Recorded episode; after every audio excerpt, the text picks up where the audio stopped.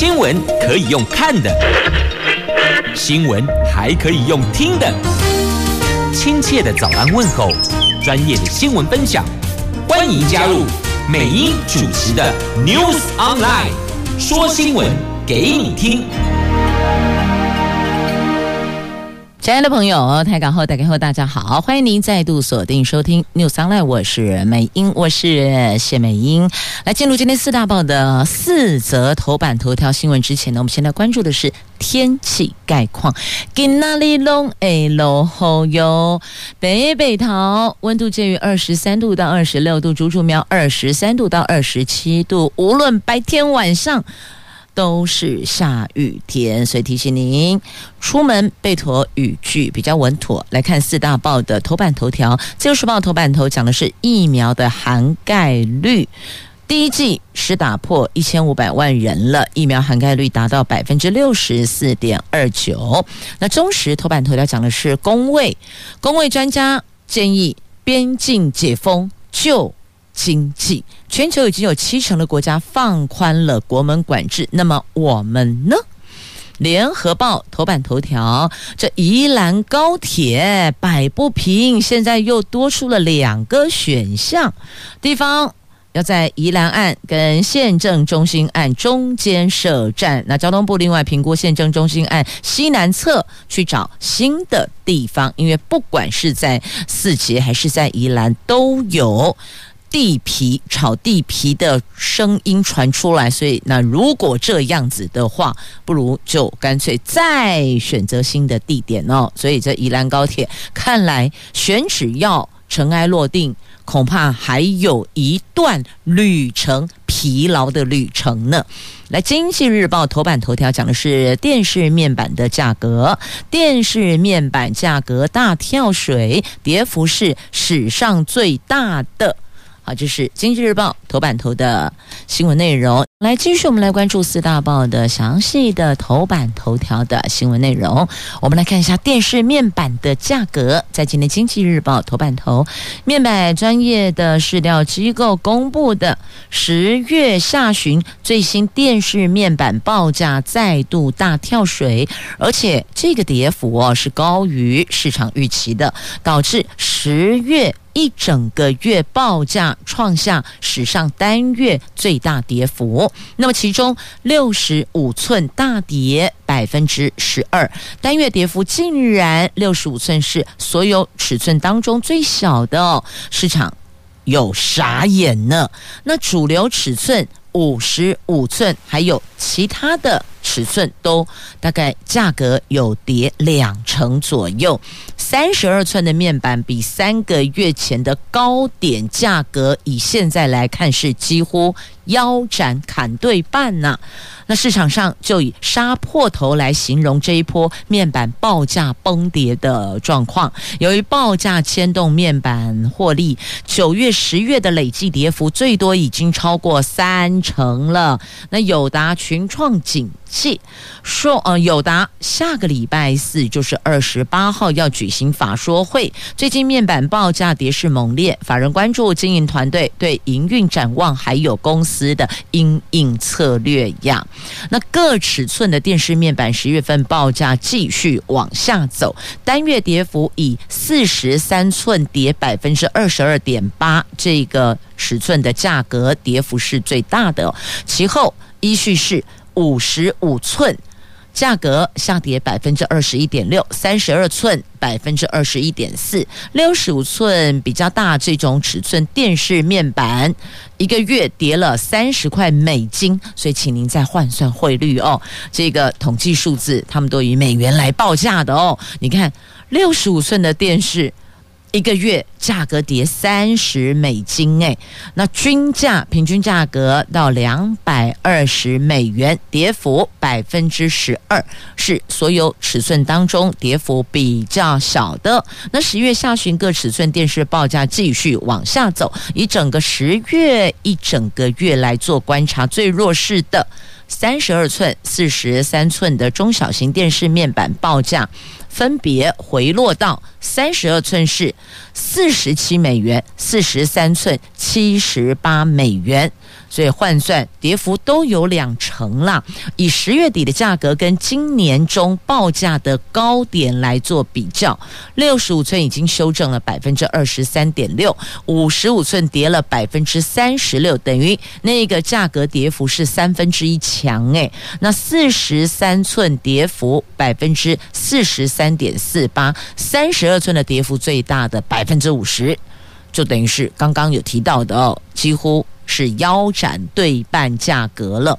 那笔电面板里边，十五点六寸有高阶机种支撑单月维持涨幅，其他的尺寸全部价格往下走。那主流尺寸十一点六寸跌幅更扩大到一点四美元，单月跌幅有百分之三点一。这也凸显笔电市场消费机种衰退跟商业机种继续畅旺的一个态势。是一样。那面对报价持续的修正，友达董事长说，今年消费性产品旺季有提前一到两个月结束了，这个就是导致面板价格快速回档的主要原因。那友达近年来推动双轴转型的效益逐步的浮现了，尽管第四季是面板的传统淡季，但友达在商用、在工控、在健康医疗及客制化车载的需求还是很强劲的，其中电竞用面板出货量更呈现双倍的成长，所以这一季还是维持正常营运的。那么另外一个群创呢，群创的董事长则松口，他说九月已经开始动态调整产能及产品的组合，第四季也将安排岁修，也证实将下修原来法说会估计第三季出货量及平均价格季增百分之一到百分之三的目标，所以都做一些机动性的调整了。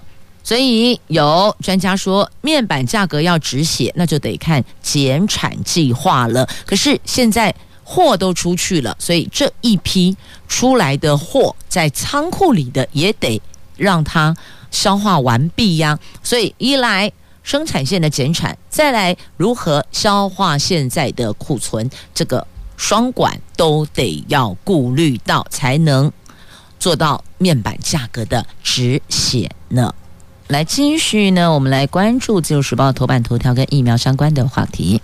疫苗的涵盖率达到了百分之六十四点二九，这国内疫苗第一剂接种量昨天突破一千五百万剂，人口涵盖率达到百分之六十四点二九，距离七成的涵盖率一千六百四十万人接种的。目标只有差一百四十万人了。那另外呢，第十二轮疫苗第一阶段有一百八十八万人完成预约，但可能因为部分由地方政府造册的长者重复到平台预约莫德纳，导致有两万六千名五十五岁到六十四岁符合预约资格者落空。流行指挥中心寄出了对策，明天将。加开平台提供预约。那指挥中心说呢，十月十九号接种近三十二万剂的疫苗，累计接种量超过两千零五十四万剂。其中第一剂有一千五百零六万剂，第二剂也有五百四十七万剂，人口涵盖率达到了百分之六十四点二九呢。以疫苗的厂牌来看，AZ 总共接种了一千零八十八万剂，莫德纳是五百二十万剂，高高端一百三。十五万剂，BNT 也突破了三百零九万剂呢。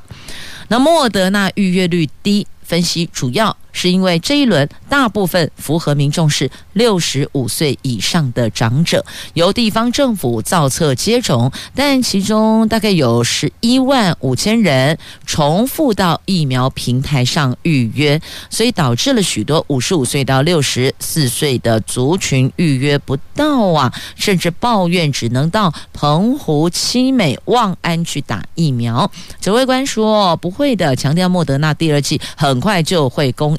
第二阶段也会预备比较多的莫德纳来施打呢。那指挥中心指出，这个族群有两万六千人没有预约，为了保障民众的权益，所以会在明天上午的十点到下午的四点开放平台预约，预计十月二十八号到三十一号可以安排接种疫苗。好，那么再继续关注中时头版头条，这个是跟疫情有关的，也牵动到经济，所以有专家说，边境解封吧。这样才能够救经济。那放眼全球各国，已经有七成的国家放宽了国门管制呢。国际间的各国疫苗覆盖率陆续的提升，所以全球已经有七成的国家放宽了边境管制。依据检测结果或是否完整接种疫苗，缩短隔离天数，甚至就免隔离了。那公位学者指出，边境解封对国际观光旅游有非常大的助益，能够让经济复苏，所以建议政府跟欧美国家协商，相互认证疫苗护照，让施打两剂疫苗的民众他能够快速通关呐。疫情指挥中心透露，已经跟欧盟规划相互认证机制，现在正。针对欧盟的要求跟认证的内容进行实质的合作呢？那台大公卫博士任小轩博士说，各国入境限制可以分成四种不同的等级，最严格的是像我们台湾采取禁止非本国人入境，依序是禁止某些国家入境，再来第三个允许入境，但必须要检疫隔离。包含要求完整接种，第四个是拿着阴性报告或是完整接种免隔离。那任博士说呢，今年六月一号的时候，全球过半国家都还是禁止外籍旅客，或是只有允许。部分的外籍旅客入境，但是到十月十七号，和台湾一样采最严格标准，国家都已经从百分之十四减少为百分之七，等于说呢，有许多的国家都已经有滚动式检讨了。那根据检测的结果，或是否完整接种疫苗来缩短隔离天数，或是免隔离的国家，也从四十八趴增加到六十九趴。换句话说，也就是将近七成的国家都已经放宽了边境管制呢。那我们呢？陈秀熙说，北美和欧洲是跟着疫苗覆盖率来调整他们的管制措施。大部分国家放松边境的同时，都纳入风险分层的概念，也就是根据各国疫情严峻的程度，疫苗施打率来作为分类，针对不同风险等级定定不同的入境规定。慢慢的恢复国境之间的往来啦。那公卫学者范乔新以美国作为例子，他说美国两剂接种率都已经接近七成了。针对没有完整接种者入境，必须要提供阴性证明，看检测隔离，他们有七天的时间；没有检测隔离的，就是十天的时间。美国已经公布了十一月八号起更全面的解除旅游限制，完整接种的。外籍旅客通通都可以免隔离呀，这个是美国这个地方所做的。所以呢，我们的公卫学者认为说，我们其实可以做一些调整哦，不一定非得要依据原来这么严格严格的规定啦。因为现在的疫苗接种率，其实全球各国都有往上提升啊。那流通疫苗护照可以加速。快速通关，或者是减免隔离的天数呢？这个部分，指挥中心说，台湾疫苗接种证明技术上采用的是欧盟规格。指挥中心和欧盟以及其他规格相同的国家规划，我们来相互认证吧。现在已经就欧盟的要求认证内容进行实质合作，而什么时候才会有进一步的好消息呢？目前还无法确定啊。接着我们来看《联合报》的头版头条的新闻：高铁宜兰站到底要放在哪里呀？高铁延伸宜兰案一波三折，本来四个方案在站址选择几乎引爆民进党派系斗争之后，一个礼拜之内，我们多了两个方案，多了第五方案、第六方案呐。其中交通部拟提新案址，在原来。宪政中心案的西南侧，预计将新设台铁宜兰新站跟高铁宜兰站共站。那高铁要拉出一条路廊来盖轨道，那双铁彩共站不共轨。那针对这个计划，交通部长王国材昨天拜访立法院长游锡堃，据了解，双方已经达成共识了。王部长说，正请听民意，而且进行专业评估中，确定之后会对外说明。高铁延伸宜兰案选址，从八月以来引发轩然大波。交通部委托的顾问公司从四城、宜兰县政中心、罗东这四个案，在交通部的前部长林佳龙任内建议。宜兰站，王国材接任之后却属意四城站，引发了各方人马的拉锯，连带造成了土地价格也在那里波动啊！消息一出，价格就往上翻。那在野党抨击，民进党派系炒地皮，民进党各派系也互相质疑呀、那宜兰县议会民进党团上个礼拜二开会达成共识，不再坚持设站在宜兰车站，而且宜兰以南。寻觅合适的站点。那高铁延伸宜兰促进会长、宜兰市长江聪渊也尊重党团的共识。那正当不少人很乐观地认为宜兰县长林思妙比较属意的县政中心案将胜出的时候，宜兰政治圈流出了一份简报，拟在宜兰案县政中心案的中间设站，这个就成为了第五方案哦。本来有四个嘛，四成。宜兰县政中心罗东，那现在又说要在县政中心跟宜兰岸的这个中心站点设一个点，这成为了第五选项了。那这份简报第五方案有五大优势，包含在宜兰市都市计划区内，土地取得比较容易。那在现有交通枢纽的位置，不必再征收土地拓宽道路。那再来不会影响铁路高架的骑乘。第四个，开发面积比较小，容易通过环评。第五个，临近各精华地段，包含宜兰县政府、县议会跟火车站等等。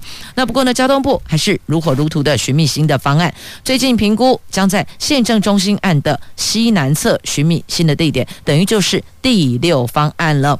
初步敲定将新设台铁宜兰新站，高铁宜兰站将和台铁宜兰新站共站，这个可以排除原本宜兰案因为宜兰铁路高架化会导致站体高达九层楼的疑虑，这不影响景观，区段征收面积也会比较减少呢。所以看来看去哦，这高铁选址延烧两个月时间，竟然出现了六个方案呐、那到底最后会如何？会不会原来的四个方案全部都出局。那据了解，过去属于四城站的王国材在宜兰办座谈会后，最近奔走各方人士说明新案可行性。昨天下午也到游锡堃办公室报告，双方达成共识。那反对四城站的立委陈欧珀说呢，宜兰高铁是遇上专业工程问题，只要从专业找到适合的设站地点，尊重专业，顺应民意。那政治不要凌驾专业呀，特别点出了这个重点哦。看来现在。似乎有政治凌驾专业的态势呢。那目前看来，一个高铁站在宜兰选站点，各方势力角力角逐，这真的是撕裂宜兰呐。有人说，这个像是天上掉下来的礼物。那土地价格就这么一直翻，一直翻。那守着老房子的怕被征收，因为。房子拆了就没有了，那其实不妨趁着这个态势哦，全国各地要检视老屋的问题、老旧房舍的问题，很多都是双老老人守老屋，但老房舍的问题在于安全结构，结构上是否稳妥，那么管线上是否安全，所以这些都或许可以因为这次。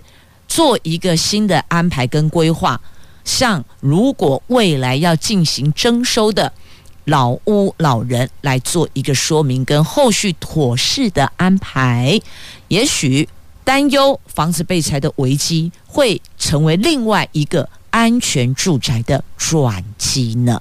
继续我们来看一下高端炒股案。高端在九次重大讯息前的交易是爆量的，立委就说：“哦，这个就是内线呐。”可是高端说：“哦，我这个是符合法令啊。”检调大动作的查查东洋采购疫苗破局案是不是涉及内线交易，引发外界说：“你只查东洋。”不查高端的质疑，那么媒体进一步检视高端在去年二月以来股票交易量至少有九次在疫苗的重大讯息发布前它是暴增的，是谁这么精准可以抓到这个点呐、所以你不觉得这个很有想象空间吗？那国民党立委赖世宝说，高端内线交易市政明确，减掉应该要追查。高端则强调，发布重大讯息都依据主管机关跟法令的要求。那此外呢？立法院的卫环委员会新冠疫苗采购调查。专案小组昨天开会了，卫福部长陈时中承诺将公开平台 AZ 跟国产疫苗采购合约中可以揭露的部分。至于东洋采购 BNT 疫苗夭折惹来争议，将以秘密会议提供立委调阅资料。那调阅小组会议主席蒋万安说，已经确立调阅疫苗采购等文件范围，要求卫福部十天之内要提供资料给立法院呐。那贵买中心日前说，高端股票在去年十一月后。确实有交易异常，有五次送检调处理，但相较于检调大动作查东阳，从去年的疫情爆发到现在，股价最高曾经暴涨十三倍的高端却没有被查查，怎么看都觉得很诡异呀。那赖世宝说，依法上市公司重大讯息公开前不得泄露，高端曾一直发生。重大讯息前的股票交易爆量，显然这个是有人掌握资讯，买进买出，买进买出，所以呢，买进卖出了，买进卖出，买进卖出，造成了交易爆量，是不是内线交易已经颇为明确了？这个比起东洋案高端炒股嫌疑是更严重诶，金管会和减掉不应该有双标。在这件事情上是双重标准。金管会前官员认为高端股票被炒作，这个众所周知。投资人存押宝心态，可能在某些重大时间点之前加码投资。但以去年情况来看，像宣布跟美国国卫院合作，或是疾管署的疫苗补助计划，整体来说买卖量都不大，人为炒作可能性是更高的。高端疫苗。发言人李思贤说：“发布重大讯息都依据主管机关跟法令要求，疫苗研发有重大进展就发布。至于市场怎么去反应，公司从来没有去注意。”哦，这句话说的这个又让人很迟疑了哦，不可能从来没有注意的，自己公司的股票的状况一定会关注哦。那贵买中心确实要求提供内部人资讯。可接触到资讯的名单前后大概有四五次哦，但目前检调没有要求配合调查，高端会尊重金管会和柜买中心的职权的，所以等于这个发言人说的，其实全部都是官方回答呀。对于实际的查查内容是没有任何帮助的哦，那就看检调有没有硬起来查到底了。好，这是有关在今天联合报头版版面的新闻，那么也是最近哦，常常购买股票的朋友也颇为关注的话题。那详情你就自行翻阅了。接着我们来看中时头版下方的新闻，来看一下 App。我们听过蚊子馆，但你有听过蚊子 App 吗？蚊子 APP 啦，我们砸了两千三百万去养。蚊子 APP，农委会被骂，这是浪费纳税人的钱呀！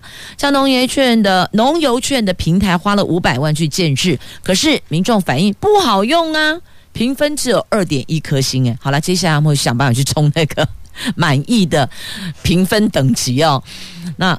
实际上用过的朋友就知道到底好用不好用哦，个人心中自有一把尺啦。那农委会被立委一天两踢爆，预算使用不彰。先是民众党的立委邱成远说，二零一六年之后，农委会花了两千三百多万元建置了多个 App，竟然有三个 APP 累计三年下载人次不到一千个，哎，累计三年呢，三年不到一千个。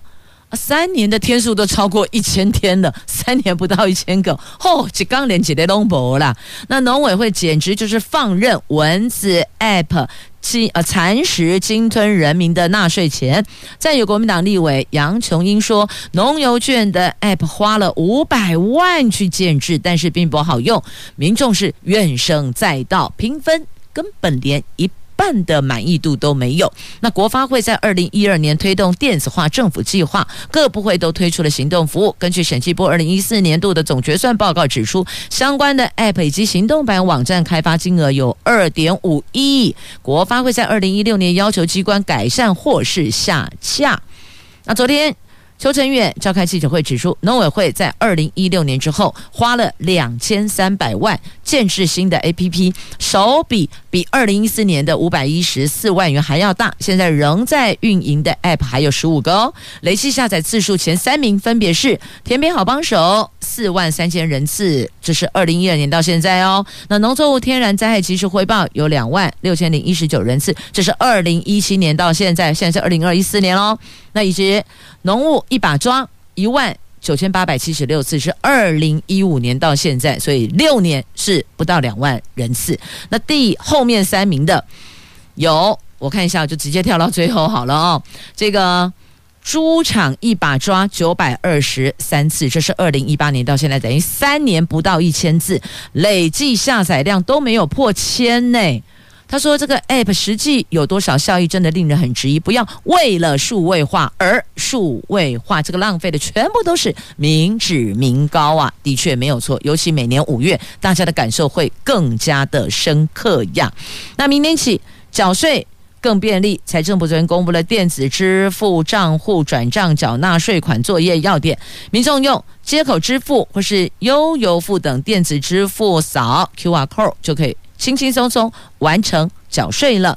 财政部官员说，预计今年底到明年一月，业者将陆续完成系统借接，优先适用税是明年的四月、五月开征的汽车、机车使用牌照税、综合所得税，还有房屋税等等。所以你看，像如果去建制这个做合作，对于民众来讲还比较好用一点点。所以呢，反观啊那些 App 嘞，那些 APP 嘞。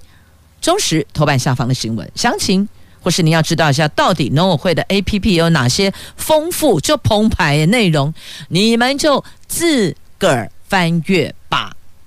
在今天的中时头版下方有表格化，让您一览无遗。继续，我们来关注一下两岸的态势哦。这国安局长陈明通。他说：“蔡总统任内不会发生战争啊！”他指出，当前台海形势是严峻。那最近有美国、英国三艘的航空母舰过来，是二次世界大战结束之后的头一回。这个给中共很明确的讯息，就是提醒他们要有所节制。而的确，他们最近是有收敛了一些些。战机也比较少了，那未来一年两年发生战争的可能性非常低。如果没有突发事件，蔡总统任内是不会发生战争的。这是国安局长在立法院的外交及国防委员会备询时候所指出的。接着来看今天自由时报头版下方的新闻哦，这云豹甲车，我们竟然买的是中国的劣等货耶，你知道吗？这个云豹甲车啊，两天就故障一车。这威风云豹还真的是变病猫了。那中兴电工没收二十亿，董座判刑六年半，你怎么可以去买人家的劣等货啦？这股票上市的中兴电工董事长江义福等人德标云豹八辆甲车动力底盘系统的采购案，他们为了谋取暴利，竟然向中国买。低价劣质的综合液压棒等装备，导致了云豹甲车故障率频频。台中地院经过六年审理，昨天以证券交易法诈欺取财罪判他六年六个月徒刑，并科罚金三千五百万，而且宣告没收中兴电工犯罪所得的二十亿九千多万元呐！你看，为了一己之私去买低价装备，也难怪这两天就故障。一车啊，买这个是要做什么的？是买来摆着故障用的吗？这故障率太高了，两天就要换料件。哎，这瓦料东西急呢，都是在烧钱呢，真的是很可恶哦。好，那么再继续，我们来关注的这个是转型正义，不是清算斗争。哎。转型正义为什么登上媒体版面呢？这蔡总统喊话了啦！到底发生什么事情呢？就为了民进党创党主席过去曾经是调查局卧底说哦，必须要强调这是卧底说，那到底是还不是呢？现在。仍旧在一团迷雾当中哦。这个新闻从联合报的 A 四要闻版面头条连接到中国时报 A 三焦点新闻版面，整个版面都是。好，现在谢长廷跳出来了，他说江鹏坚前主席确实有考上调查局，可是他没有去调查局工作啊。他的遗孀也说了哦，他的先生确实没有去调查局工作。那施明德日前所说的，他是说江鹏坚。曾经是调查局的卧底，就谢明的意思了哦。那施明德也博士谢长廷，你是凭什么身份知道谁是谁不是呢？施明德指他的部分是江鹏坚告诉他的。那么民进党前立委林中正也证实他在长辈那里有看到某位主席交付的许多原始文件，这个是铁证如山的。那施明德还意有所指，谢长廷，你是怎么啦？你是怕烧到你是不是？所以赶紧跳出来吗？好，所以现在这施明德也曾经是民进党主席，那谢长廷也是，所以现在是一团主席之乱呢、所以蔡英文跳出来讲话了：转型正义不是清算，更不是斗争。我们揭露过去是厘清历史真相，不是要拿来斗争用的。这些档案真真假假，假假真真，到底是怎么回事儿？有人说，很多人被宪民，所以假讯息就是被宪民，真讯息它就是宪民。但是宪民当年那个年代到底是被迫的、被胁迫的、被恐吓的，还是被利诱的？这个又是另外一个议题。所以现在民进党内正在为这件事情两派打起来了。那宪民风暴，柯文哲说这个是时代的悲哀呀，您说呢？好，接着再来关注在今天《自由时报》头版版面，还有圣友们的福音来了，美国在这个部分有重大突破哦，猪肾。成功的移植到人体去。